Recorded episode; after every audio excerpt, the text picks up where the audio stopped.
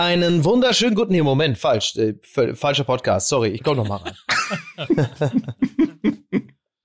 oh Gott, so weit ist es schon. Ja, so weit ist es, so weit ist es schon. Willkommen, liebe Damen und Herren, willkommen zu Mickys Morning Briefing. Heute mit zwei Gästen aus dem Fußballbereich. Hier ist Mike Nöcker. Ja, Ach ja, Miki, ich fühle mich schon ähm, wie so eine wie so eine Ehefrau von einem GI, der in Vietnam dienen muss. Ich will endlich, dass er, ja. ich will endlich, dass der junge Heil aus dem Dschungel zurückkommt. Ach so, ja, wobei der der Dschungel in diesem Falle ja äh, so wie bei Full Metal Jacket ja auch erstmal nur auf dem Truppenübungsplatz stattfindet. Ne? Also äh, das äh, ist ja äh, ja gut hört halt, ne? Also hat auch seine eigenen Gesetze, sag ich mal. So. Ich frage mich da auch oft, wer war das? Wer ist dieses miese Comic-Schwein? Dieses was? Es ist doch, das ist doch die ersten zehn Minuten aus Full Metal Jacket. Wer war das? Ach wer ist dieses miese Comic-Schwein? Seine beste, Ach beste so, zehn oh. Minuten aller Zeiten, übrigens auch auf Deutsch. Okay, also da muss ich, da muss ich zugeben, da, da, das war mir jetzt dann doch ein bisschen zu tief eingestiegen in die Materie. Da bin ich, äh, da, da war ich da, da war dann selbst ich draußen. Du hast es geschafft, äh, dieses, den Saal jetzt schon leer zu spielen, Lukas. Ich war noch gar nicht drin. Aber man ja. muss sagen, aber man muss sagen, für alle Hörer, die uns ja nicht sehen können, Mike Nöcker heute mit Rollkragenpullover ohne Aufdruck. Stimmt. Also zumindest vorne. Hinten steht auch nichts. Also dafür ist es ja wohl nicht zu fassen. Jetzt werde ich hier schon steht imitiert. einfach gar nichts drauf. Ja, ich war übrigens gerade, äh, Lukas, ich habe das deshalb nur nicht so äh, aufgenommen, den Ball, den du mir zugespielt hast. Ich war etwas abgelenkt. Ich habe gerade Candy Crush gespielt. Also das muss man mir, das muss man mir nachsehen. ja, mir bleibt ja übrigens nur zu sagen, äh, hallo aus dem Wedding. Dickes B oben an der Spree. Im Sommer tust du gut und im Winter tut's weh. Und es tut richtig weh. Es ist, es ja. schmerzt, es tut in allen Gliedern weh. Aber dazu kommen wir ja noch. Ja, richtig. Reden wir über Fußball oder reden wir über andere Dinge, die in Berlin auch gerne mal wehtun? Es ging in dem Falle, glaube ich, speziell schon um, um Fußball. Andere Dinge, ja. andere Dinge, also andere Dinge tun nicht ganz so weh, zumindest nicht allzu vielen. Ich habe gerade gehört, äh, ich glaube in, in, in einem, was, Köpenick oder so, in einem anderen Berliner Stadtteil ist jetzt auch das Impfzentrum eröffnet worden. Also 500 Dosen diese Woche. Klasse. Apropos 500 Dosen, ich mach mal eine ja. davon auf. Ja. So, Merchandising hier, nachhaltiges Merchandising, was ich hier. Mike, du siehst ja mit der Brille und dem Rollkrankpullover aus, als wüsstest du irgendwas, aber ich glaube, das ist auch nur Karneval bei dir, oder? Ja, absolut. Also da muss ich sagen, Karneval seit 51 Jahren. Ähm. jetzt komm, jetzt setz mal die Brille, Nase, Schnurrbart, Maske da ab. Das reicht. hast du falsch verstanden mit jetzt immer Maske tragen. Das sind nicht diese neuen Masken. Auch nicht in Ach Köln. So. Ja. So, ich nein, ich habe deshalb eine Brille auf, weil ich ein bisschen äh, oberlehrerhafter wirken möchte, ähm, mhm. weil wir natürlich jetzt an dieser Stelle äh, Werbung haben und da Miki ja Koro-Experte ist, weil er das ja alles schon viel richtig. länger macht als wir, habe ich ja. jetzt hier einen Zettel und einen Stift ja. und eine Brille, ja. die mich halt schlau aussehen lässt. Und ich werde, ich werde die einzelnen Kommunikations-Keypoints einfach mal abhaken und gucken, ob Mickey die Werbung jetzt hier quasi fehlerfrei vortanzen kann.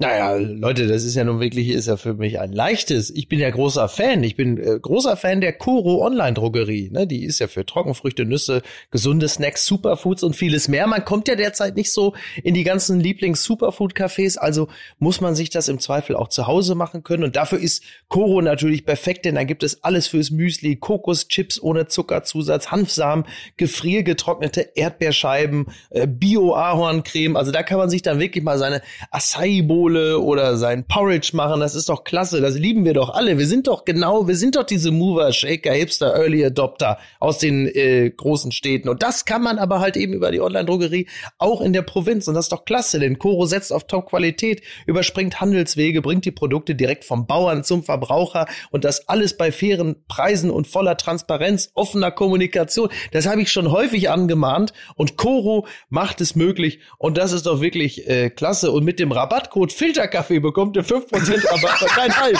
falsch.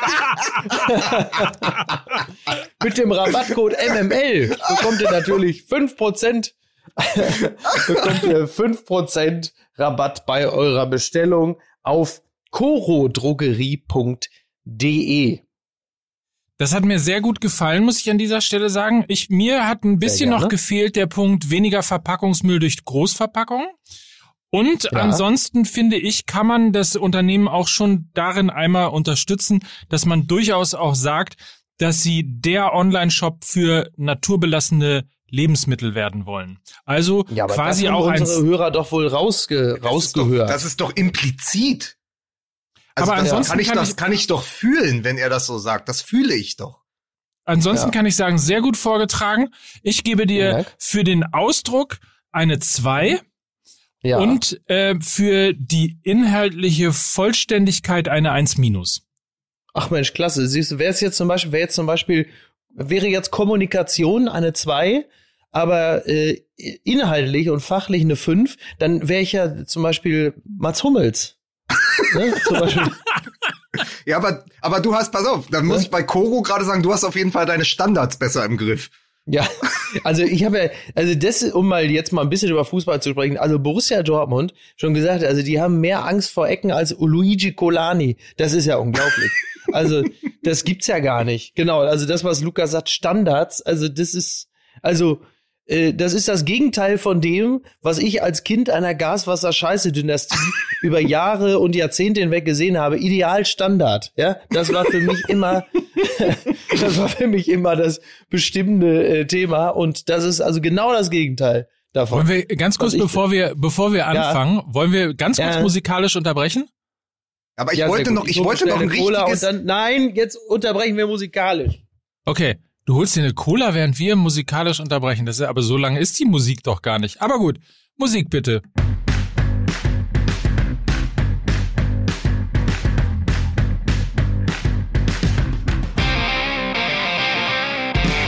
Und damit begrüßen wir aus Herzlichste zu einer neuen Ausgabe des beliebten Familienpodcasts Fußball MML mit Mickey Beisenherz. Als ob der, als ob Cola, Cola war aus, es gibt nur stilles Wasser und damit hätte man die Saison von Borussia Dortmund auch schon perfekt zusammengefasst. Und wir begrüßen Lukas Vogelsang. Ja, ich, ich, ich habe ja schon alles gesagt und muss wahrscheinlich aber trotzdem drüber sprechen. Ja, ähm, liebe Grüße, liebe Grüße aus Berlin. Ich bin ja so froh, dass Paul Dardai wieder da ist. Und hier ist der Mann, der ohnehin eine Zeitschleife ist. Hier ist Mike Nöcker. ja. Und ich interessiere mich wieder äh, für Fußball, denn äh, ja. für den FC St. Pauli geht's wieder aufwärts. Übrigens heutiger Folgentitel natürlich im bester Lukas Vogelsang-Tradition, weil wir über die Hertha sprechen. Und ich bin mir sicher, es steht schon bei ihm auf dem Zettel, er ist wieder Datei. Ne? Na, nicht, nicht schlecht. Ja, ja ich wollte über, hm? über Mike Nöcker nochmal sagen, ich, pass auf, ich stell dich nochmal vor. Und Nord ist ihr Hobby. Hier ist Mike Nöcker. Oh Gott, oh Gott, Gott. Aber es wird auf jeden Fall, um einen alten, um einen alten Gag von äh, Lukas wieder rauszuholen, es, es wird, ist gar nicht so alt, äh, gar nicht so lange her, aber er wird wieder Zeit, dass wir auf jeden Fall, wir müssen jetzt irgendwann ein neues Musikvideo in Dortmund Ach, drehen, ja. eine neue Version von Standard. Hast du ein Rezept, wie ich gegen BVB gewinnen will? Standard. Irgendwie sowas in der Art. Irgendwie sowas ja, in der Art müssen wir machen. Wir, wir ja, natürlich mit Ecki Häuser. genau.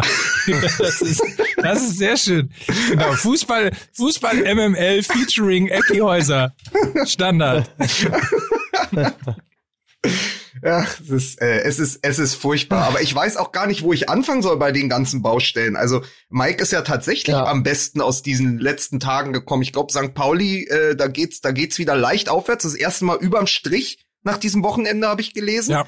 Äh, Dortmund aber stattdessen mit sieben Niederlagen in 18 Spielen.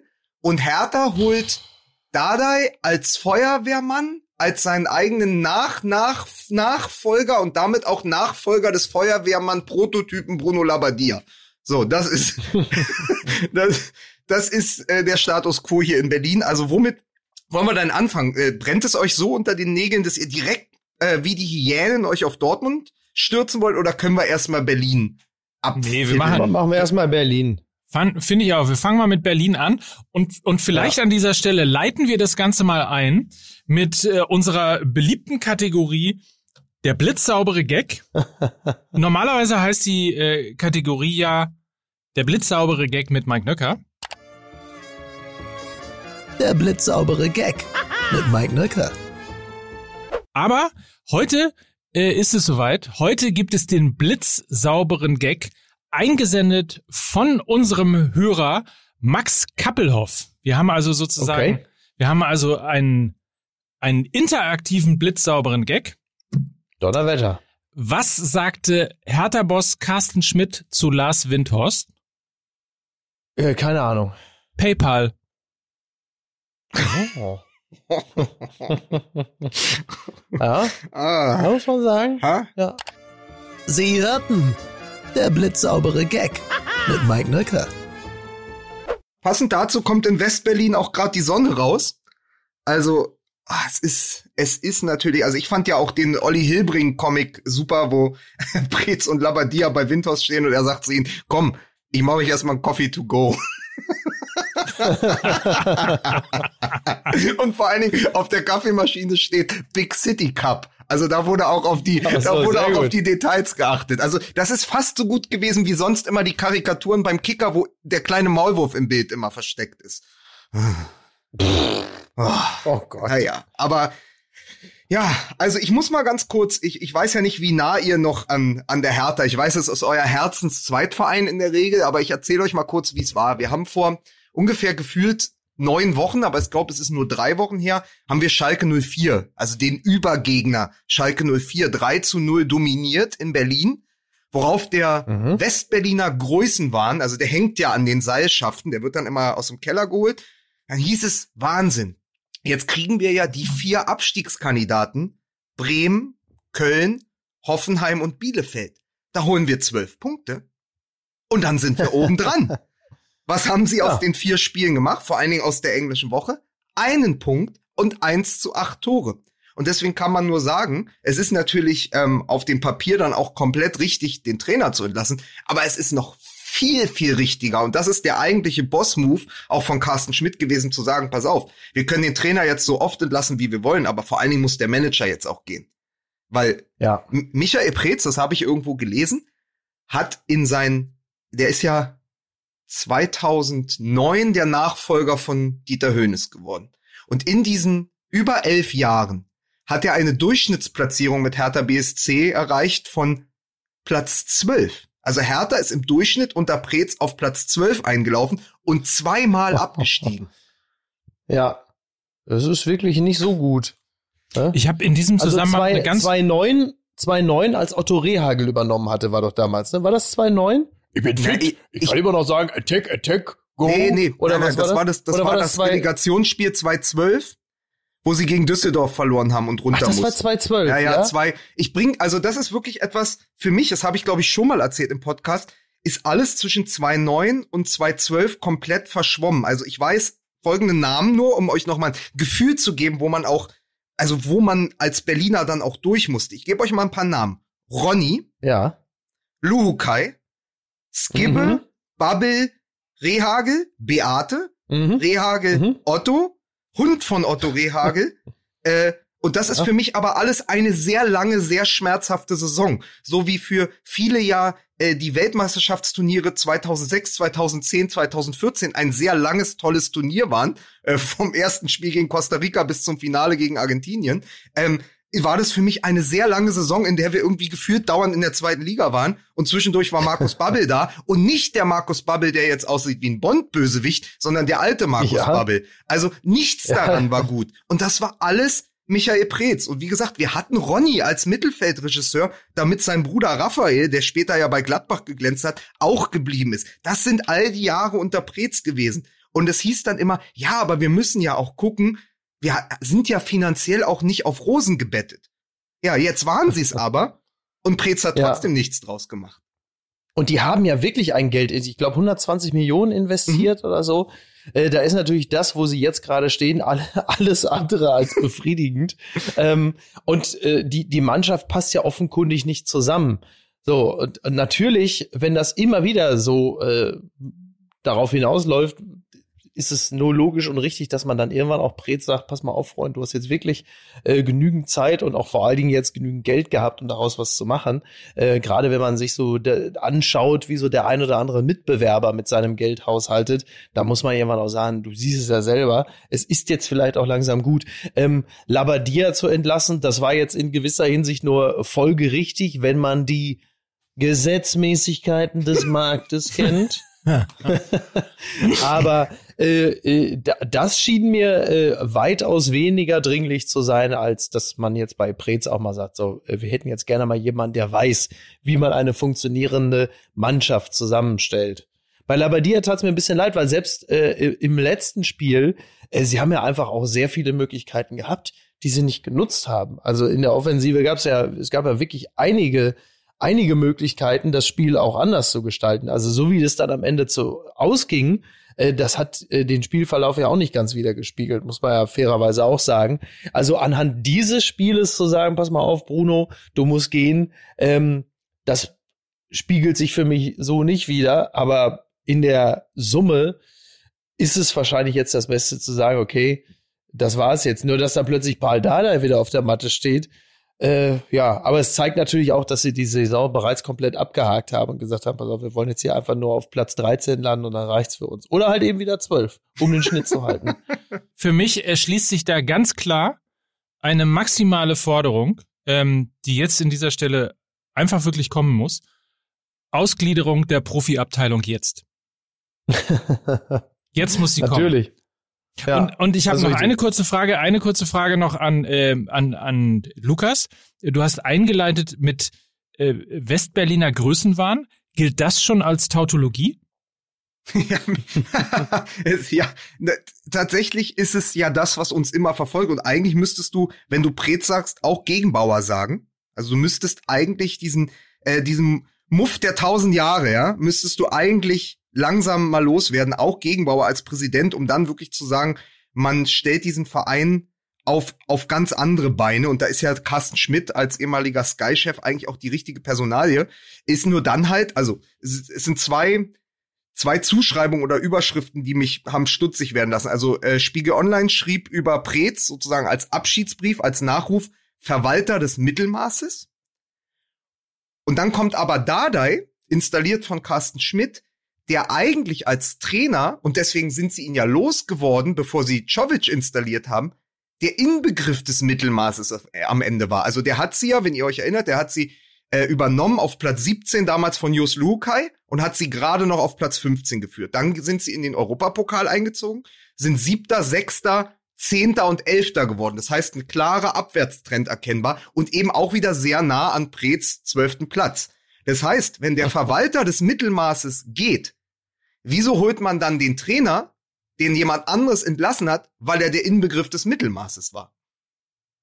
Äh, ja, das ist, glaube ich, relativ einfach erklärbar, weil sie zu dem Zeitpunkt der Trainerentlassung Mittelmaß für unter ihrem Niveau gehalten haben. Jetzt, da sie ihn holen, mit der Abstiegszone im Blick, ist Mittelmaß eine Art äh, Sehnsuchtsobjekt. Und schon ist Dada der richtige Mann das zeigt natürlich auch, dass die Ziele in dieser Saison halt einfach äh, so nach unten korrigiert wurden, was vermutlich auch das Richtige ist, rechtzeitig zu sagen, pass auf, viel mehr ist nicht drin. Jetzt kann man im Grunde genommen nur noch positiv überraschen. Also jetzt mit dem Ziel äh, gesichertes Mittelfeld kann es ja immer noch mal passieren, dass man plötzlich auch noch an der Europa League kratzt. Ja, du weißt es ja nie, wenn es plötzlich äh, durch irgendwelche Gründe gut läuft. Äh, Dardai ist ja auch, Dardai ist ja auch deshalb gegangen, weil offensichtlich einige oder weite Teile der Mannschaft mit seinem Führungsstil nicht mehr klarkamen und sich da, äh, sagen wir mal, um es mal so zu sagen, emotional nicht entsprechend abgeholt gefühlt haben. Jetzt, da äh, nun weite Teile der Mannschaft einfach ganz andere Menschen sind, mag das wieder äh, funktionieren, da äh, diese Abnutzungserscheinungen, die es mit der Mannschaft gab, die damals noch da war, ähm, jetzt in der Form ja nicht mehr vorhanden sind. Eine Anmerkung nur noch, was ich wahnsinnig interessant finde an der Personalie Dardai ist, sie wollten ihn ja nur bis zum Sommer holen. Sozusagen, er ist ja U16-Trainer, er ist ja als Jugendtrainer zurückgekehrt. Und die Idee war, er kommt als Feuerwehrmann bis zum Sommer. Und dann hat er mhm. gesagt, das mache ich nicht. Ich bleibe mindestens bis zum nächsten Sommer. Das heißt, auch das ist schon wieder ein Kompromiss. Ähm, ich bin gespannt. Also Dardai natürlich bis zum Sommer zu holen, wäre diese Lösung gewesen. Wir installieren jetzt das, was wir schon mal hatten und warten, ob Rangnick zusagt. Die große Hoffnung Ralf Rangnick im Hintergrund. Das ist ja bei Schalke lange gewesen, ist aber bei Hertha eigentlich schon eine Personalie, die immer mitschwingt, seit Klinsmann da war. Holen wir Ralf Rangnick. Wird das das nächste große Projekt ja. des Tüftlers? Und jetzt sagt Dada aber, nee, ich bleib definitiv bis 2022. Ich weiß nicht, ob das auch ein Boss-Move ist oder am Ende schon wieder die nächste, das nächste Potenzial für einen Konflikt birgt. Die Tragik in dieser, in diesen, in diesem ganzen Hickhack und dem ganzen Hin und Her, und das werden wir möglicherweise gleich nochmal noch detaillierter und vor allen Dingen noch schärfer bei Borussia Dortmund besprechen, ist ja, dass du irgendwo im Fußball immer zwischen Identität, langfristiger Planung und kurzfristigen Maßnahmen mehr oder weniger hin und her bringen, hin und her gehst. Der, ja. Wir haben so oft schon darüber gesprochen, dass die meisten Vereine überhaupt gar keinen Plan haben. Also, dass sie, wir haben über das Thema Trainer-Scouting beispielsweise gesprochen. Das Interessante, was ich an der, an der, ähm, an der Personalie Dadai finde, ist, dass er natürlich Identität mitbringt. Also er ist derjenige, der so ein Stück härter jetzt auch zurück in den Verein bringt, nachdem wir uns in den letzten anderthalb Jahren über Big City Club und große Ambitionen und Investoren und Geld hier und Geld da und Pläne hier und neues Stadion und so weiter und so fort unterhalten haben. Aber Klinsmann hat die Hymne mitgesungen und mit HOH unterschrieben. Also. HOH oder Jürgen. Geht es jetzt quasi zurück zu Identität. Das finde ich grundsätzlich erstmal ganz spannend und ganz interessant. Und ich finde es, glaube ich, auch tatsächlich für Hertha schlau, weil das ist ein bisschen das, was es jetzt braucht. Der, dieses, dieses ständige Hin und Her mit diesen unterschiedlichen Trainerwechseln zeugt ja von nichts anderes als von totaler Planlosigkeit. Und wenn man jetzt hergeht und sich darauf vielleicht sogar besinnt, und das ist jetzt eine reine Interpretation von außen betrachtet, ich bin in diesem Verein nicht drin, ich habe mich ehrlicherweise mit Hertha angefangen zu beschäftigen, äh, durch dich, Lukas, und weil Paul, Paul Keuter da irgendwann eingestiegen ist, also aus reiner... Ist ja wie Carsten Schmidt. Also aus reiner, aus reinem Leute, pass auf, Leute, die früher bei Sky waren und sich jetzt mit Hertha beschäftigen müssen. Carsten Schmidt, Mike Nöcker, Ende der Serie. Beide wissen, dass wenn man viele Millionen investiert, dass es danach trotzdem noch ganz übel ruckeln kann. Ne? Also von daher. Äh, ähm, Wieso? Wann habe ich denn jemals viele Millionen investieren können? Ja, du nicht. Alter, hast du gesehen, was Beisenherz neuerdings für ein Rode-Mikrofon hat? Der hat ein, der hat ein Rode-Mikrofon. Das, das, also das sieht aus, als würde in seinem Hotelzimmer einer stehen, ja, der ihn angelt. Das war von meinem eigenen Geld bezahlt. Das ist in, in, das ist in meiner Liga keine Selbstverständlichkeit. Der Mann aus St. Pauli hat ja recht. Du holst mit Dada natürlich den Kurvenliebling ja. zurück, wo jeder in der Ostkurve sagt, also auch die übrigens die Morddrohungen an die äh, an die Häuserwand bei Paul Keuter schmieren, endlich wieder härter, Stallgeruch. Ist ja auch schwierig. Und dann installierst du ähm, auch ein, übrigens war auch ein alter Bekannter von Mike, äh, der Labadier hatte ja Olaf Jansen als Co-Trainer. Das habe ich überhaupt nicht mitbekommen. Das habe ich jetzt erst im Kicker gelesen, als er wieder weg war.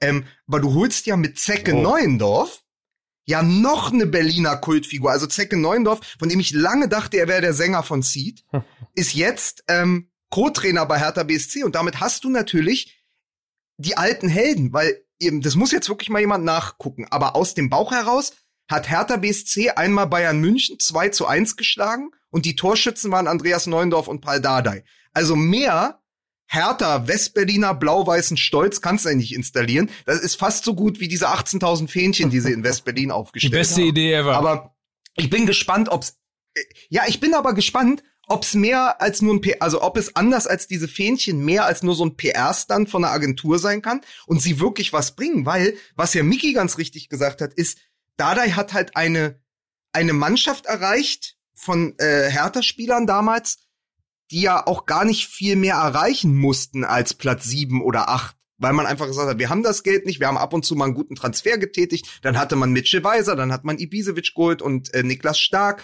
und dann waren so ein paar Glücksgriffe von Preetz dabei. Da, da hat aber niemand im Umfeld viel erwartet. Das heißt, Platz sechs war ein Riesenausreißer und dann war er natürlich ja. ein Held. Jetzt kann er ja höchstens den Klassenerhalt schaffen. Im nächsten Jahr aber wenn du dann eben einen 120, 150 Millionen Kader hast, erwarten sie ja auch von Dardai ja. wieder, dass er es mindestens nach Europa schafft. Das ist der Windhorst-Fluch. Und damit muss sich Dardai und damit muss sich auch Zecke Neuendorf jetzt auseinandersetzen. Und ich weiß nicht, ob dann dieses Stallgeruch-Ding wirklich zündet, wenn du tatsächlich nach Europa Nee, Stallgeruch ist scheißegal. Wenn so viel Geld äh, investiert wurde, dann muss das halt einfach passieren.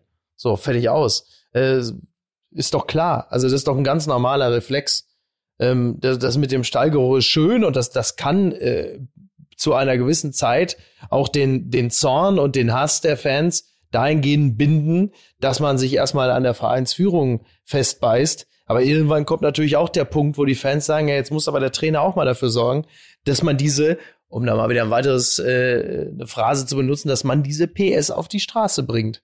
So, und eine Zeit lang, eine Zeit lang hast du erstmal Ruhe, das ist jetzt, weil die Fans erstmal sagen, ey, wir wollen erstmal Stabilität. Und dann irgendwann heißt es wieder so, jetzt, ne, stellt man, so wie bei, wie bei Corona an Silvester, wo man sagt, man stellt jetzt alles auf Null, nächste Saison, und dann merkt man plötzlich, die Scheiße geht einfach so weiter. Weil es in sich immer noch nicht funktioniert.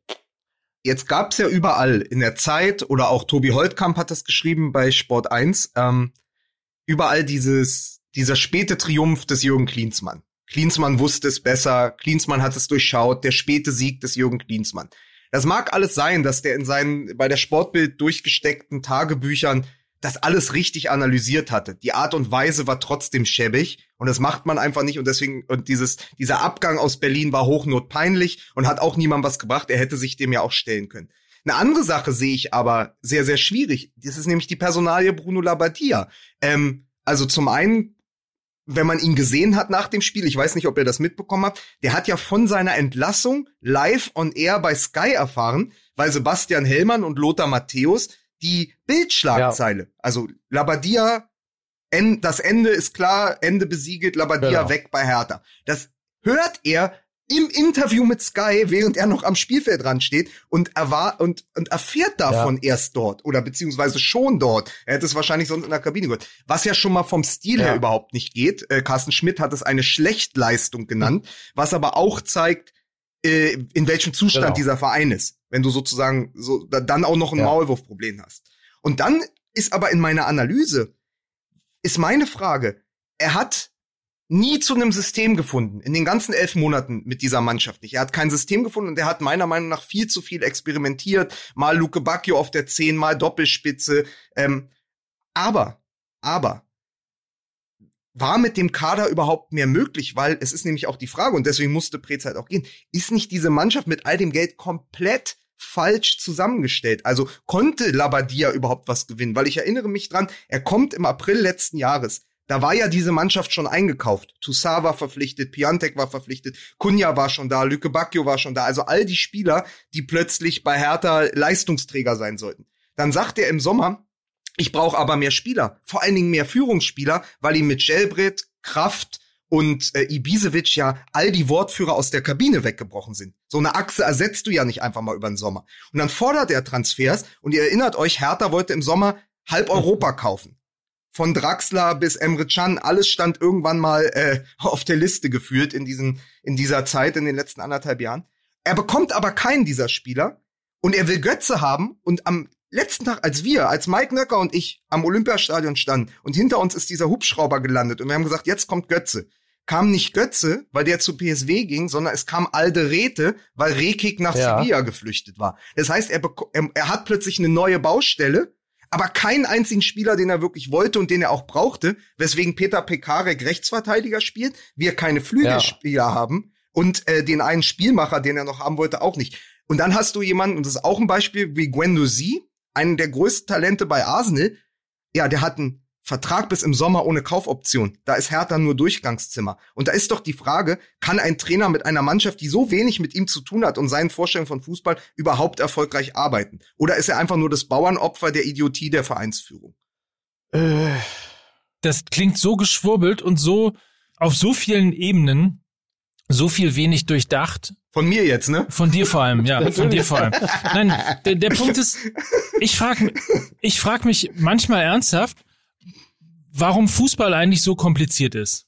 Normalerweise gehst du doch her, schreibst dir eine Idee auf, welchen Fußballer du spielen möchtest, den lässt du idealerweise sozusagen von der Ausbildung an, also sprich vom Nachwuchsleistungszentrum bis in den Profibereich trainieren. Und dann suchst du dir nach diesem Fußball, den du gerne spielen möchtest, den Trainer und auf den Trainer, der deine Philosophie, Philosophie umsetzt, baust du dir den Kader zusammen. Und dann hast du, und dann hast du in der Regel Saisons, in denen es ganz gut läuft, weil du es möglicherweise noch mit anderen Mitteln in irgendeiner Form unterstützt, mit Datenanalysen, mit ähm, was weiß ich, mit was dem dann äh, so unter der Saison letztlich äh, rechts und links des Weges noch kommen kann. Und hast halt mal äh, Zeiten, in denen es äh, gut läuft und vielleicht sogar auch Zeiten, in denen es nicht gut läuft.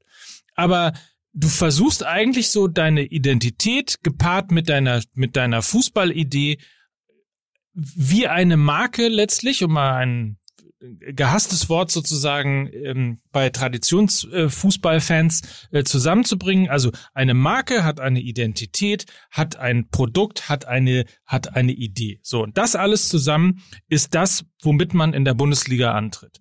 Und ich habe das Gefühl, niemand steht wirklich oder ganz oft stehen Vereine einfach überhaupt nicht hinter dem, was sie sich gemacht haben, weil sie beim ersten Windstoß als erstes mal den Trainer entlassen, dann entlassen sie den zweiten Trainer, dann stellen sie fest, dass sie den dritten Trainer, den sie holen, der passt überhaupt nicht mehr zu dem Kader, dann müssen ein paar Spieler gehen, dann haben sie das Problem, oh, wie jetzt gerade geschildert, jetzt haben wir ja gar keine Platzhirschen mehr in der Kabine, ähm, dann versucht man irgendwie da wieder ein bisschen was zu flicken. Also es ist so eine ständige Flickschusterei und hat nie irgendwas mit einer langfristigen Strategie zu tun. Und deswegen strauchelt Hertha, ein Verein, der viel, viel mehr Ansprüche hat, deswegen strauchelt Schalke, ein Verein, der viel, viel mehr Ansprüche hat, deswegen strauchelt Borussia Dortmund und so weiter und so fort. Du kannst es an ganz, ganz vielen Vereinen an ganz unterschiedlichen Stellen sehen, dass sobald Trainerwechsel anfangen, fängt die Planlosigkeit an, weil man keine Ideen mehr hat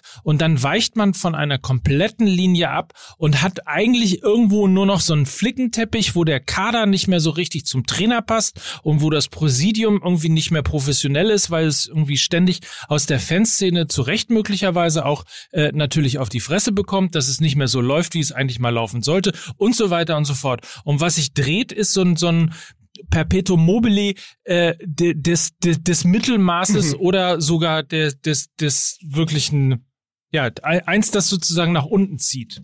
Ja, wenn das Perpetuum mobile zum Abwärts so. wird. so. War das deine Werner Hansch-Parodie? ja. Ich kann das doch nicht, aber ich, ich kann doch auch nicht, ich kann doch nicht an mich halten, das kennst du. Oh. Aber darf ich mal, also einmal darauf eingehen, die einzigen, die in den letzten zwei Jahren richtig gut geflickschustert haben, waren die Bayern. Mhm. Das muss man an der Stelle sagen. Und das zweite ist, es gibt ja ein ganz prominentes Beispiel, wo sie eigentlich den Weg gegangen sind und jetzt trotzdem gestern oder heute, ja, je nachdem, äh, wann die Leute das jetzt hören, nachbessern müssen. Chelsea London, auch ein Big City Club, hat ja ganz klar auf den Trainer Frank Lampard gesetzt mhm. und hat gesagt, wir bauen dem eine Mannschaft mit vielen internen Talenten. Der kriegt Harvards für 100 Millionen, der kriegt Werner. Frank Lampard sollte der Zukunftstrainer bei Chelsea sein und die haben ihm eine Mannschaft komplett nach seinen Vorstellungen gebaut. Also damit das, davon hätte ja Bruno Labbadia bei Hertha geträumt, dass er so eine Mannschaft bekommt, wo er sagt, das ist genau meine Philosophie, das sind genau die Spieler. Ich habe den schnellen Mittelstürmer äh, mit Werner, der passt perfekt zu, äh, zu, zu Abraham vorne. Ähm, dann äh, hast du dahinter Kai Havertz. Und Frank Lampard wusste am Ende nichts, nichts damit anzufangen. Und jetzt kommt Tuchel. Und Tuchel hat überhaupt nicht an dem Kader gebaut. Und jetzt sagen sie, dieser Kader passt perfekt zu Thomas Tuchel. Also das ist ein das ist ein Negativbeispiel, wo sie jetzt sozusagen auch über den Namen Tuchel probieren, die Saison zu retten, weil der Trainer, für den sie das Team gebaut haben, nicht funktionierte mit dieser Mannschaft. Ja. Das sehr, sehr gute Beispiel und das, was sozusagen Mikes These stützt, ist nach wie vor und immer wieder Freddy Bobic bei Eintracht Frankfurt. Absolut. Ich denke halt immer andererseits, wenn du halt äh, sehr gute Spieler auf sehr vielen Positionen gekauft hast, da kann doch theoretisch auch ein anderer Trainer übernehmen und findet doch erstmal die Basiselemente für eine gute Mannschaft und einen guten Spielstil doch fast immer. Also jetzt Bayern ist natürlich ein super Beispiel dafür, weil äh, da hast du ja gesehen, unter Kovac war das, waren das die absoluten Vollpfeifen und unter Flick war derselbe Kader plötzlich fantastisch. Das heißt, es war ja, es war ja auch eine Mannschaft oder ein Kader da, der für einen anderen Trainer gekauft wurde ähm, wahrscheinlich sogar für den Trainer, der sogar noch vor Kovac da war. Und ähm, Flick hat was draus gemacht, weil halt einfach sehr gute Einzelspieler da waren, die man dann auf entsprechende, also ich, man, man kann doch auch von einem Profitrainer erwarten, dass er aus einer, aus einem Kader, der vielleicht nur zu 70 Prozent seinen Vorstellungen entspricht oder vielleicht 60, trotzdem etwas Gutes zimmert, weil dort einfach sehr gute Leute sind. So, die er dann entsprechend etwas, das ist doch auch das ist doch auch Teil des Trainerberufs, dass du halt auch etwas in, in Spielern siehst und sagst, okay, der kommt jetzt dahin, den baue ich dahin, der ist sehr gut, da ist er falsch aufgestellt. So wie in dieser äh, Schweinsteiger-Doku beispielsweise Van Gaal, der dann gesehen hat, dass Schweinsteiger beispielsweise halt eben da auf dem Flügel nichts verloren hat, sondern sagt, pass auf, ich habe den gesehen, den mhm. stelle ich jetzt mal äh, weiter nach hinten ins Mittelfeld. So, also da, auch das ist ja Teil des Trainerberufs, dass du da nicht hinkommst und sagst, hey, guck mal, weil sie mir da hingestellt haben, da kann ich ja gar nichts mit anfangen, sondern dass du sagst, okay, die sind auch nicht richtig eingesetzt gewesen, das und das und das, das sind einfach Fehleinkäufe, okay, und mit denen kann ich dies, das machen. So, das, ich meine, dafür sind die ja auf dem höchsten Niveau. Da, nur noch mal zwei Personalien aus dem Hertha-Kader. Äh, da finde ich zum Beispiel, also Labadia wurde es ja vorgeworfen, eben zu viele Experimente gewagt zu haben. Aber er hat es zumindest versucht. Er hat den ja schon in die, in die Jahre kommt mhm. Peter Pekarik, ja, der noch aus, der noch in Wolfsburg unter Magath gespielt hat. Ich glaube, da sogar Meister geworden. Also es geht, der geht ja schon lange zurück. Den hat er plötzlich klar hingesetzt, hat gesagt, ich, ich, ich höre auf zu heulen. Ich habe halt keinen besseren Rechtsverteidiger, muss der alte Mann das äh, äh, richten. Und der war der war extrem stark daran beteiligt, dass Hertha ja. die Klasse gehalten hat in der vergangenen Saison und war jetzt auch einer der besten Spieler, weil Labadie einfach gesagt mhm. hat, das ist meine Lösung. Und im Mittelfeld hat er gesagt, okay, mir fehlt Per Schellbrett und Toussaint ist nicht die Lösung. Ich versuche es mit ja. Niklas Stark, vorher immer Innenverteidiger, der aber immer auch Ansprüche auf diese Position angemeldet hat, ja. nämlich auf der Sechs. Ich ja. versuche es mit dem. Das heißt, er hat ja sozusagen gesagt, ich, okay, ich guck, was ich aus diesem Kader rausholen kann. Nur äh, ging's da, glaube ich, mhm. nicht besser. Aber ähm, ich hatte ja auch eigentlich versucht, sozusagen so euch so ein bisschen in die Richtung zu stoßen. Er hatte das Mike unter der Woche auch schon mal oder äh, gestern oder so gesagt. Wie gesagt, wir müssen unbedingt, also wenn wir sozusagen im Negativen im Moment von Hertha erzählen, müssen wir eigentlich im Positiven mal ganz kurz, bevor wir dann auch nach Dortmund kommen, müssen wir mal über Eintracht Frankfurt ja, ähm, immer gerne sprechen, weil jetzt kommt die kühne These. Kühne These, die kühne These mit Lukas Fuglsang. Ich, ich gönne ihm das. Ist Eintracht Frankfurt auf Platz 6 im Moment erster Bayernjäger? oh. Ja, da werden sich, da werden sich, äh, da werden sich unsere Fans natürlich äh, bedanken. Ne? Werden sagen, ah, klasse, schön, dass ihr das. So, damit wäre die Saison für Frankfurt jetzt also offiziell beendet. Der Abstiegskampf hat heute begonnen. Aber vielleicht, Lukas, untermauerst du einfach mal deine These. Ja, also, äh, also übrigens, es, es fällt gleich eine Personalie, über die Mike Nöcker schon vor drei Wochen sprechen wollte. Also ich sag's nur, er hat es nämlich wieder gewusst. Ähm, wichtig ist, Eintracht Frankfurt Platz 6, 17 Punkte aus sieben Spielen. Und Freddy Bobic hat in den letzten Wochen sehr viel richtig gemacht, was man insbesondere an Kostic ja. sehen kann. Der, weil er ja am Anfang der Saison, der hatte sich, glaube ich, direkt am zweiten Spieltag schwer verletzt, der kam ja sehr, sehr langsam ja. in die Saison. Also das war nicht der Kostic, äh, über den ich vor einem Dreivierteljahr noch gesagt habe, den muss Dortmund holen. Der hat eine Ausstiegsklausel von 30 Millionen, den musst du dir holen. So ja. einen Spieler brauchst du. Ähm, und jetzt kommt er langsam ins Rollen. Und was sagt Adi Hütter? Naja, ist ja klar, sein Kumpel, die sind ja Privatfreunde, ja. sein Kumpel Jovic ja. ist wieder da. Und natürlich fühlt er sich äh, wohler, wenn noch ein ja. Kumpel im Team ist. Das heißt, äh, mit, mit Luka Jovic haben sie nicht nur den verlorenen Sohn bis Sommer zurückgeholt, sondern sie haben eigentlich zwei Spieler verpflichtet. Nämlich Kostic und Jovic, weil die plötzlich wieder funktionieren. Und das ist ja auch so etwas, wo, wo Freddy Bobic in seiner Funktion als Einkäufer sagt, okay, ich gucke aufs Mannschaftsgefüge. Ich mach's nicht wie Hertha BSC und guck nur aufs guck nur aufs Preisschild, was kostet mhm. der? Ah, teuer, muss gut sein, sondern wir holen uns den zurück und wir bauen uns eine Mannschaft, die passt. Und dazu noch noch noch zwei Spieler, die unbedingt genannt werden müssen. Erik Durm ist Außenverteidiger bei Eintracht Frankfurt. Man hat ihn fast vergessen. Ja. Der ist Weltmeister geworden mit Kevin Großkreuz zusammen. Der hat sich festgespielt auf rechts und ist mittlerweile so stark, dass Danny da Costa, einer meiner absoluten Lieblingsspieler in Frankfurt über Jahre, nach Mainz geflüchtet ist.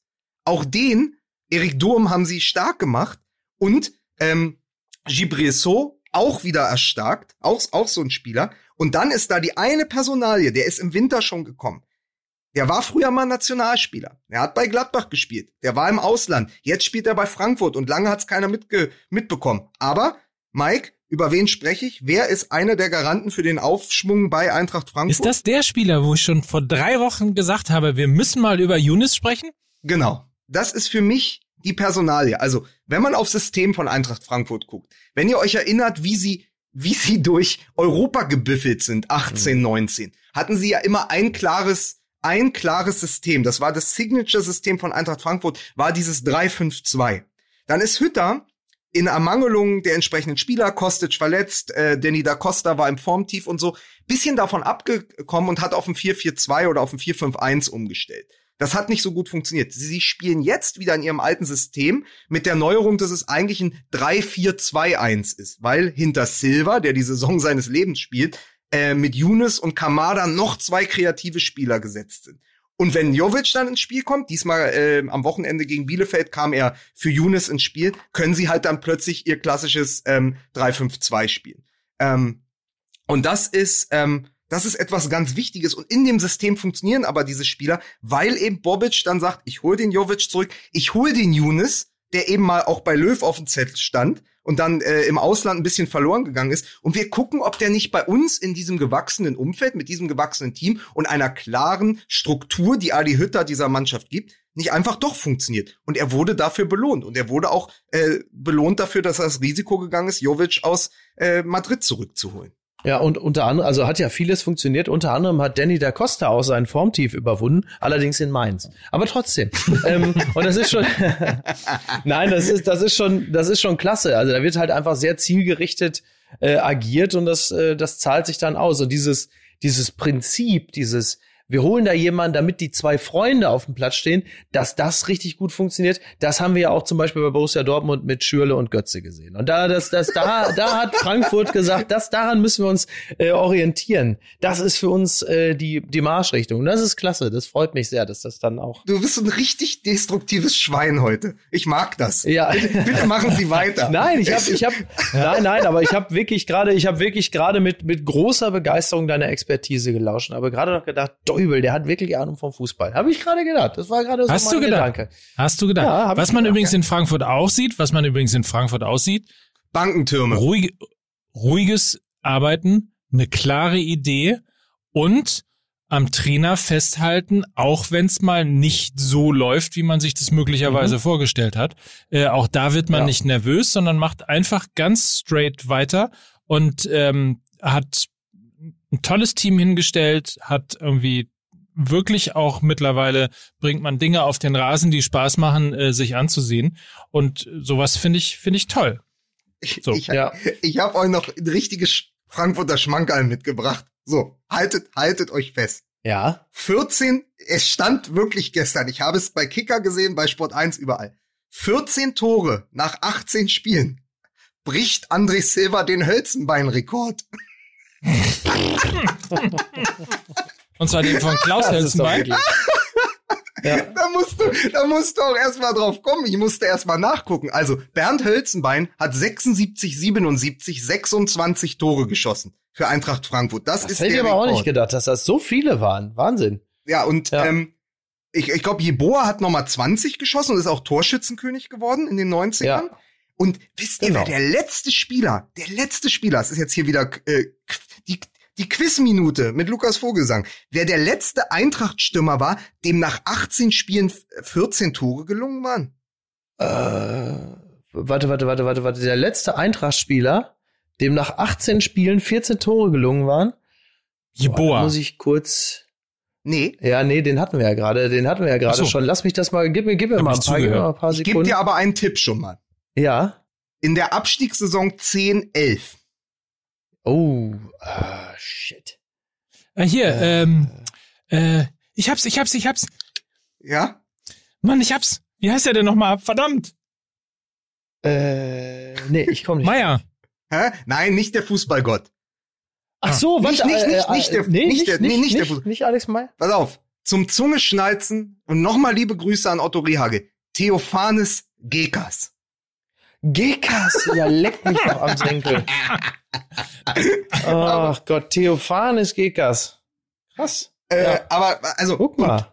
es gibt auch, es gibt auch eine wunderbare Überleitung zum Thema Borussia Dortmund und deren Ja, bitte, Transfer. weil ich habe nämlich ja, nur noch, ich Ja. habe nämlich nur noch knappe äh, sieben Minuten. Da muss Ja, okay, pass weiter. auf. Und deren Transferpolitik. Es ist natürlich auch Wahnsinn, dass du jetzt mit André Silva, der eben den Hölzenbein-Rekord jagt, und Jovic plötzlich zwei Stürmer von diesem Format hast. Also, du hast sowieso einen, der gut funktioniert. Dann geht im Winter völlig überraschend Bas Dost nach Brügge. Äh, auch ein Move, den ich bisher nicht verstanden habe. Aber du holst halt Jovic zurück. Und jetzt hast du plötzlich die Option. Du bringst den als Joker und dann spielen die vorne in einem Duo. Oder du hast halt ein Backup, falls Silva auch mal sagt, du, da zwickt irgendwas, ich kann jetzt nicht, dann wird keiner hysterisch und dann sagt auch keiner, ja, ja, aber der Marco Reus kann ja auch Neuner spielen, wenn er möchte. Sondern die sagen, nee, wir haben noch Luka Jovic, der spielt jetzt vorne im Sturm. Also nicht irgendwie was Halbes, man sagt dann, Armin Younes kann das ja spielen und der Kamada. Nee, man hat plötzlich zwei Mittelstürmer und mit diesem einen Transfer hat äh, Eintracht Frankfurt meiner Meinung nach nicht nur nach Lewandowski und Müller das beste Sturmduo, sondern nach den Bayern auch die beste Offensive im Moment. Und das ist doch etwas, wo man sagt, warum gibt es sozusagen zum Haaland keinen Jovic? So unser altes Ding. Ich wollte es gerade sagen, was wünsche ich mir eigentlich bei Borussia Dortmund seit Jahren? Zwei Stürmer. Ja, ja, es ist ja so. ja. Und, und Ja gut, da werden natürlich jetzt, werden jetzt wahrscheinlich viele sagen, ja, aber wir haben noch diesen 16-Jährigen und werden den als äh, volltauglichen Bundesliga-Stürmer anführen und sagen, wieso, wir haben noch zwei. So, das, ja, hm. Ja. Äh, und der ewige Mandzukic ist jetzt beim AC Milan. Ja, das ist ja, das ist ja sowieso eine Sensation, wo Ibrahimovic ihn mit, ihn mit offenen Armen empfangen hat, gesagt hat, jetzt können wir den Gegnern doppelt wehtun. Weißt du, so, fantastisch, das oder? Auch, das ist wirklich auch, das ist der miese Sausturm. Also überleg mal, du bist Verteidiger und dann kommt der äh, 39-jährige Ibrahimovic und hat im Schlepptau, im Schlepptau noch den 5, mittlerweile, glaube ich, 35-jährigen Mandzukic, der, über den ich, glaube ich, mal geschrieben habe, ausschließlich aus Ellenbogen besteht. Und, Ja, äh, ja. und die beiden sind dann plötzlich, wenn sie wollen, das Sturmduo und sie haben auch noch Ante Rebic auf dem Flügel. Ich möchte nicht, Scheiße. ich möchte keine Innenverteidigung oder keine Viererkette in der Serie A sein. So viel Catenaccio kannst du gar nicht einstudieren, wie die dich plattwalzen, die drei. Also das, Ja. das Da kann man nur sagen, wie gut das Borussia Dortmund nicht in der Serie A spielt, ne? ja, äh, ja, vor allen Dingen, weil übrigens geiles Zitat vom wirklich merkwürdig aussehenden, dünnen oder dünneren Rainer Kallmund. Er macht mir wirklich Sorgen, Ja. wenn er da so in seinem Polunder verloren geht. Aber er sagte, als dann der Kollege von 93 beim Doppelpass sagte, ja, aber Sancho und Haaland und Rainer. Und dann sagte er, siehste, wir reden immer nur über die Offensive bei Dortmund, wie toll die Ja. besetzt ist. Aber, aber müssen wir nicht vor allen Dingen sagen, dass die gesamte Defensive fehlgeplant ist. Und damit sind wir bei zwei Baustellen. Auf der einen Seite fehlt, äh, fehlt ähm, Borussia Dortmund eine Jovic-Personalie, aber auf der anderen Seite ist ja auch, also funktioniert's ja hinten nicht, sonst hättest du ja nicht diese Standardschwäche. Und die Standardschwäche ist wirklich, also das ist schon sehr beeindruckend, muss man mal sagen. Ja, ja, vor allen Dingen gegen welche Teams auch, ne? Also, ja, also das ist wirklich, ist ja nicht so, als kämen da, also bei allem Respekt vor den Gegnern, aber ist ja jetzt auch nicht so, als kämen da die äh, unglaublich ausgefuchsten Superteams, äh, bei denen du äh, es einfach nicht verhindern kannst. Und wie die Tore da teilweise Nee, es gefallen kommen sind. einfach Leverkusen und Gladbach. Naja, aber vorher schon. Wir Ja, aber ganz Köln, Union. Teams. Union gewinnt, Union gewinnt So. durch, glaube ich, zwei Standards. Köln hat den unglaublichen Trick angewandt. Ecke auf den ersten Pfosten, Wolf verlängert, Skiri drückt ihn über Stimmt. die Linie. Da denkt Ja. man, okay, kann einmal passieren. Wenn es davon aber eine Doublette gibt, Ja, paar ist- Minuten ja, später, dann bist und ist dann wirklich kommt, unglaublich. dann kommt ja das, Joachim Kroll ruft mich an und sagt, sieben Niederlagen nach 18 Spielen. Ich kann mir überhaupt nicht dran erinnern, wann wir das das letzte Mal hatten. Also auch diese Verzweiflung, die du sonst ja in der, Ja. in der Süd, auch in der Wand auch spüren würdest, die natürlich aber im Moment einfach verpufft. Aber es ist ja einfach historisch scheiße. Ja. Absolut, Ja, ja. absolut. Äh, Genau das, genau das ist es. Ich nehme mal an, in der letzten Klopp-Saison waren es ähnlich viele Nieder Niederlagen, könnte ich mir vorstellen. Also ich bin da. Da waren sie nach dem, da waren sie aber auch nach der 0 zu 1 Niederlage gegen Augsburg. Da hat Raul Bobadilla getroffen für Augsburg. Da waren sie auf dem letzten Platz. So, äh, überleg mal, Ja, ja. überleg mal, was für eine, was für eine Referenz am Ende einer, also sozusagen am Ende einer Trainergeschichte. Und jetzt reden wir darüber, sozusagen, Favre Ja. ver verschwunden, Terzic der neue Hoffnungsträger. Gleiche, übrigens, glaube ich, deckungsgleiche Statistik jetzt wie Favre aus den letzten sieben Spielen, also wirklich gleiche Punktzahl geholt, keine Ja. Verbesserung. Er kriegt's auch nicht in den Griff. Und dann kommen wir doch zu der entscheidenden Frage. Genauso, genauso wie du in Berlin sagst, wenn Labadia Genau. gehen muss, muss Preetz als erster gehen. Ist nicht die Frage mittlerweile so. Ich, ich mag Michael Zorg total gerne. Und er steht auch für Übrigens alles. derselbe Zorg, den wir noch vor, vor Ja. kurzer Zeit gefeiert haben. Ne? Ja, Also und das ist ja aber, wenn, Beispiel wenn du Pulisic und Co. Aber wenn du Favre und Terzic sagst, musst du irgendwann auch Zorg sagen und du musst Watzke sagen, weil wenn du, wenn du, wenn du merkst, dass egal welcher Trainer, Stöger, Bosch, vorher Tuchel, äh, dann, dann Favre, jetzt Terzic, wenn die alle diese Mannschaft, diesen Kader nicht in den Griff bekommen, dann kann es ja vielleicht am Ende auch gar nicht nur am Trainer liegen. Dann liegt's doch an der gesamten Vereins. Wobei man da, glaube ich, ich, ich verstehe, ich verstehe äh, so in der, in der Arithmetik der Argumentation ist das, äh, ja, ich kann das nachvollziehen, aber wir reden ja hier über ein ganz anderes Niveau, ja. Wir reden ja über eine Mannschaft, die einfach kontinuierlich meistens auf dem zweiten Platz eingesegelt ist. Da dann zu sagen, dass das ein derartiges Versagen ist, dass äh, gleich dieses Personal ausgetauscht werden muss, das halte ich für, für wirklich überzogen. Soweit würde ich mich wirklich nicht aus dem Fenster lehnen wollen. Was aber klar ist, ist, dass man sich eindeutig kritischer hinterfragen muss und kritischer hinterfragt werden muss, weil die Mischung natürlich überhaupt nicht stimmt. Du holst halt einfach die absolute Platin-Offensive und hast dann, äh, hast dann aber wirklich eine totale Gurkendefensive und das stimmt nicht. Und es st stimmt ja auch etwas so in der Mentalität ja offensichtlich auch nicht. Da, sonst würde man nicht andauernd auch gegen vermeintlich schwächere Gegner sich dann auch so hängen lassen mitunter. Also da stimmt ja auch etwas nicht. Und natürlich muss man da äh, auch äh, an Instanzen herantreten, die ähm, eben nicht der Trainer sind. Das ist ja, äh, das ist ja total berechtigt. Ich persönlich, bevor ich mich jetzt wirklich gleich ausklinke, äh, kranke einfach nur wahnsinnig daran, wenn ich sehe, was für eine Potenzialverschwendung da stattfindet. Du hast halt einen Spieler wie Haaland und du wirst ihn nicht halten können, weil es einfach kein Argument gibt, zu bleiben zu, zu sagen, ja, warum soll ich denn jetzt hier irgendwie um die Europa League spielen, wenn sich ganz Europa um mich kloppt? Und das finde ich halt einfach wahnsinnig, wahnsinnig bitter und frustrierend, das mit anzusehen. Es ist halt einfach so ein derartige Verschwendung von Potenzial und das ist das Allerschlimmste, was man da beobachtet. Und das tut wirklich, das tut wirklich weh, das mit anzusehen. Das ist einfach wahnsinnig, wahnsinnig ärgerlich. Einen Gedanken möchte ich dir aber noch mit auf den Weg gehen, Miki. Ähm, Ja. So, wenn wir nämlich über vorne Haaland sprechen und über hinten Hummels und Akanji und so, eine eine Personalie bei, also ich habe sehr oft Personalie gesagt in, dieser Folge, aber es geht halt sehr viel diesmal um Personalien. Aber eine Entscheidung habe ich bei Borussia Dortmund überhaupt nicht verstanden. Jeder weiß intern, dass Roman Bürki kein Ja. Keeper ist, mit dem du eine Meisterschaft holst oder wo du in der, also der hat immer Sensationsmomente Wurden wie wir gegen mehrfach Lazio darauf hingewiesen. wie gegen Ja. Lazio in der Champions League. Aber das Spiel gegen Gladbach hat er wieder gezeigt.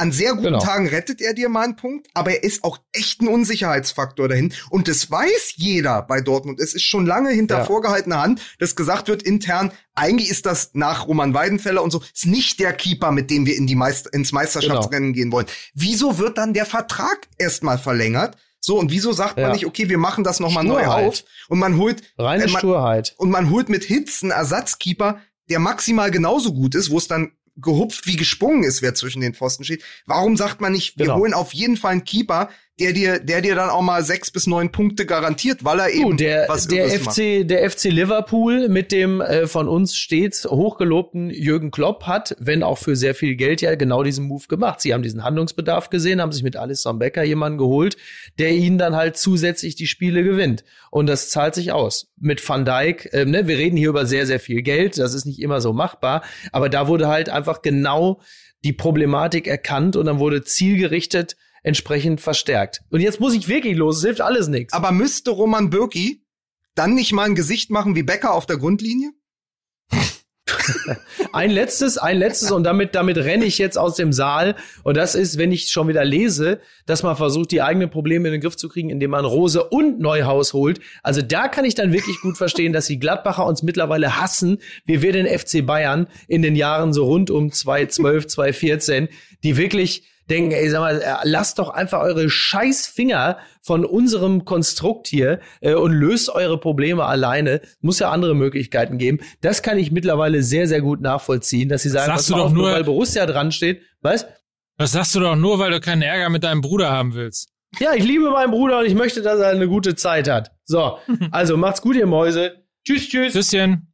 So, also wir entschuldigen an dieser Stelle Miki natürlich, weil er einfach äh, in diesen Zeiten des Dschungelcamps wahnsinnig viel arbeiten muss. Ich möchte einen Punkt sagen, der mir ähm, ich bin ja in euren Dialog nicht so richtig reingekommen gerade. Was die die Schwierigkeit und die Probleme bei Borussia Dortmund sind ja nicht erst seit dieser Saison da, sondern sie sind auch da wieder ein Problem von von Identität, von von Idee, von dem, was man eigentlich letztlich im Fußball erreichen will und was man als, als Team, als Mannschaft, als Verein sein will. Und ich glaube, das, was wir diese Saison erleben, ist die fatale Fehlentscheidung, zum einen immer wieder zu sagen, wir können nur Zweiter werden in dieser Bundesliga. Wir haben hinter Borussia, äh, hinter, hinter Bayern München, äh, haben wir keine Chance, weil wir so klein sind und weil wir so wenig Geld im Vergleich zu den großen Bayern haben und so weiter. So, das ist so ein, damit gehst du ja schon, damit gehst du ja schon quasi mit einem Rucksack äh, in, in die Liga rein und überträgst das auch psychisch in deine Mannschaft, was die Mentalität angeht. Das ist das eine. Und das zweite ist, dass dadurch bedingt hat man sich zu lange, den Satz habe ich schon mal gesagt, hat man so, sich zu lange damit zufrieden gegeben, Ausbildungsverein für Manchester United oder Real Madrid zu sein. Und genau das ist das, was Borussia Dortmund jetzt auf die Füße fällt, weil sie einfach keine klare Idee entwickelt haben, wie sie möglicherweise kreativer oder schlauer oder anders oder ähnliches, ähm, trotz 200 Millionen Euro Unterschied, eine Idee entwickeln, wie man möglicherweise doch Meister werden kann. Und ich weiß, dass es niemand mehr hören kann, aber wie kannst du denn bitte, wir reden von Profifußball, wir reden von Leistungssport.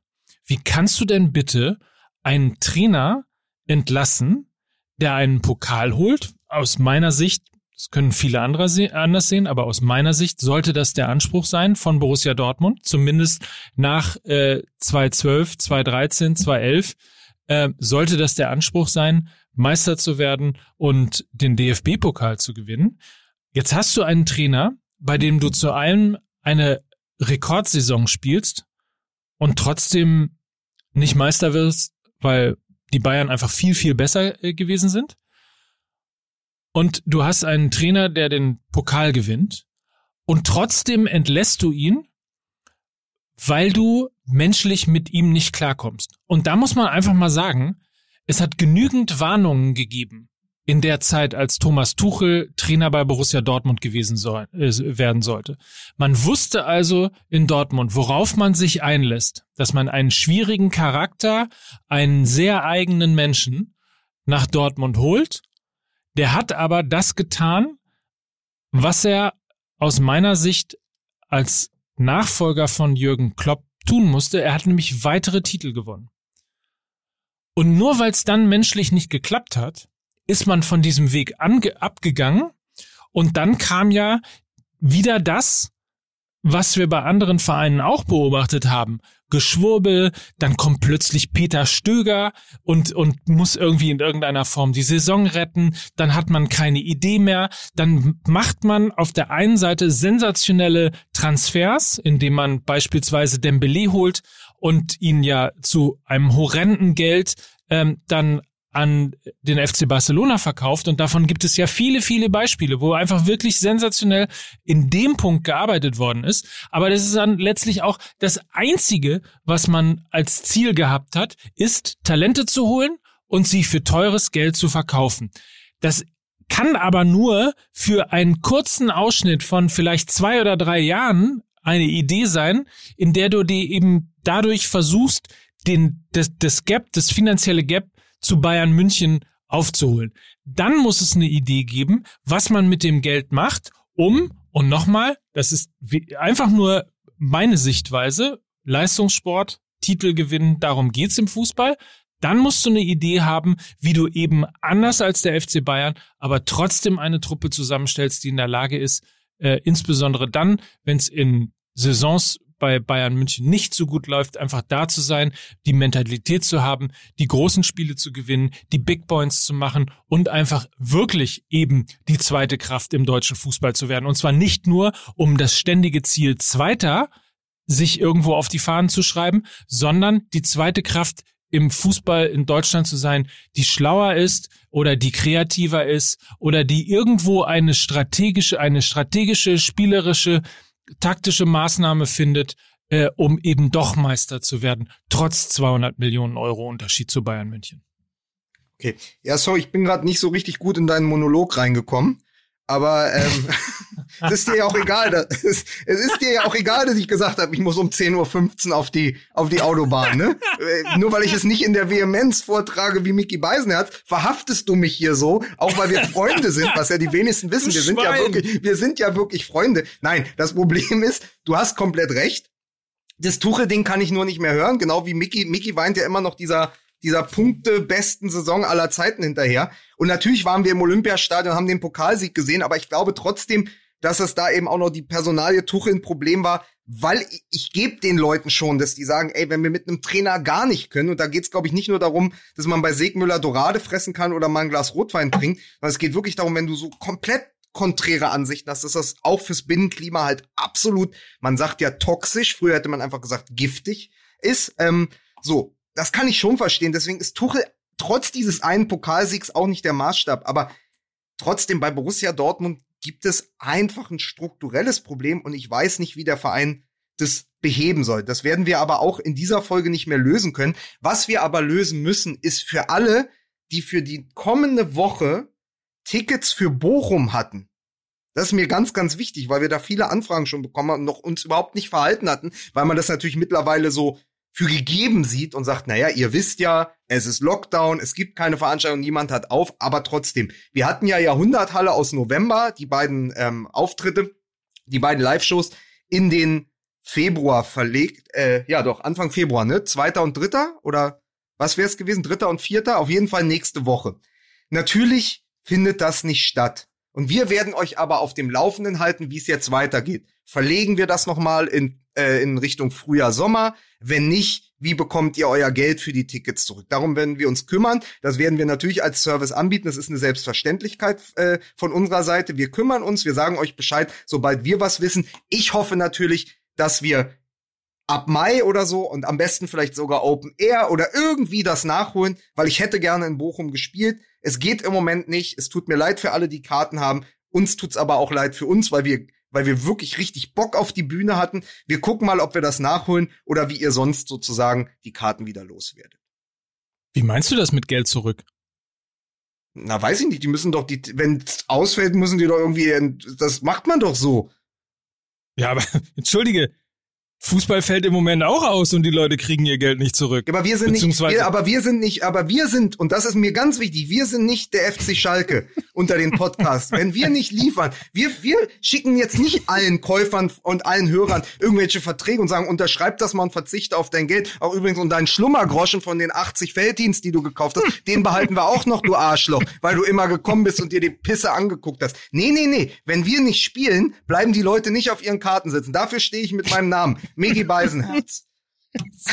Sehr, sehr gut. Schön übrigens, wie du, wie du meinen Monolog abgekanzelt hast. Dafür bin ich extra nach Wolfsburg gefahren. Übrigens haben wir, hätten wir eigentlich in dieser Folge auch noch über den VfL Wolfsburg reden müssen, der im Moment in einer wirklich brillanten Form ist. Da entsteht gerade was. Also bis jetzt zu dem Moment, wo ich es gesagt habe. Ja, genau. Aber ähm, nein, ich bin extra dafür nach Wolfsburg gefahren, weil ich, ich stand nämlich auf dem Hügel der Leiden weil ah, ich mir gedacht habe, die Volkswagen Tailgate Tour, lass sie uns auch einfach direkt am nächsten Mittwoch um 20.30 Uhr nach dem Spiel Wolfsburg gegen Schalke live bei Sport 1. Danach wir. Lass ihn uns doch direkt vom Hügel der Leiden machen. Oh, und für jeden schlechten Wortwitz, für jeden schlechten Wortwitz ähm, bekommst du einfach, äh, musst du einfach den Hügel der Leiden rauf und runter laufen. Habe ich mir so gedacht. Leider können wir da nicht senden, weil es äh, in das Hygienekonzept äh, der, der äh, Liga eben nicht passt, weil wir da nicht reinkommen in den Bereich. Aber es sei auf jeden Fall äh, nochmal darauf hingewiesen, Mittwoch 20, 30 um und bei live bei Sport 1 die Volkswagen Tailgate Tour nach dem Spiel Wolfsburg gegen Schalke mit Mickey, mit dir Lukas und mit mir auch. Da ist dann also wieder wie bei Coach Carter, you owe me a thousand suicides and 2000 Push-ups, ne? Also das genau. Li Linien laufen, Medizinbälle schleppen und Sit-ups machen mit Mike Nöcker. Ich freue mich drauf, das wird eine super Show, immer noch besser als der Doppelpass. Ähm, also, sag mal, was denn? Das kannst du doch so nicht sagen. Ach so, doch. Ich habe es mir extra angeguckt. also, so. ich muss ich muss los, Mike Nöcker. Übrigens, ich habe dich nicht ähm, unter ich habe dir ich habe dich übrigens nicht unterbrochen und auch nicht abgekanzt. Ich habe dich komplett ausreden lassen äh, mit deinem Tuchel BVB äh, Monolog, aber dazu kann man ja dann auch gar nicht mehr viel sagen, weil es stimmt ja alles. Und wenn man darauf was antworten will, bräuchten wir noch mal eine neue Folge. Die machen wir nächste Woche und darauf freue ich mich und ich wünsche dir eine ganz tolle Woche, Mike. Die wünsche ich dir auch. Bis, Bis dann. dann. Tschüss. Fahr vorsichtig. Danke. Tschüss. Dieser Podcast wird produziert von Podstars bei OMR.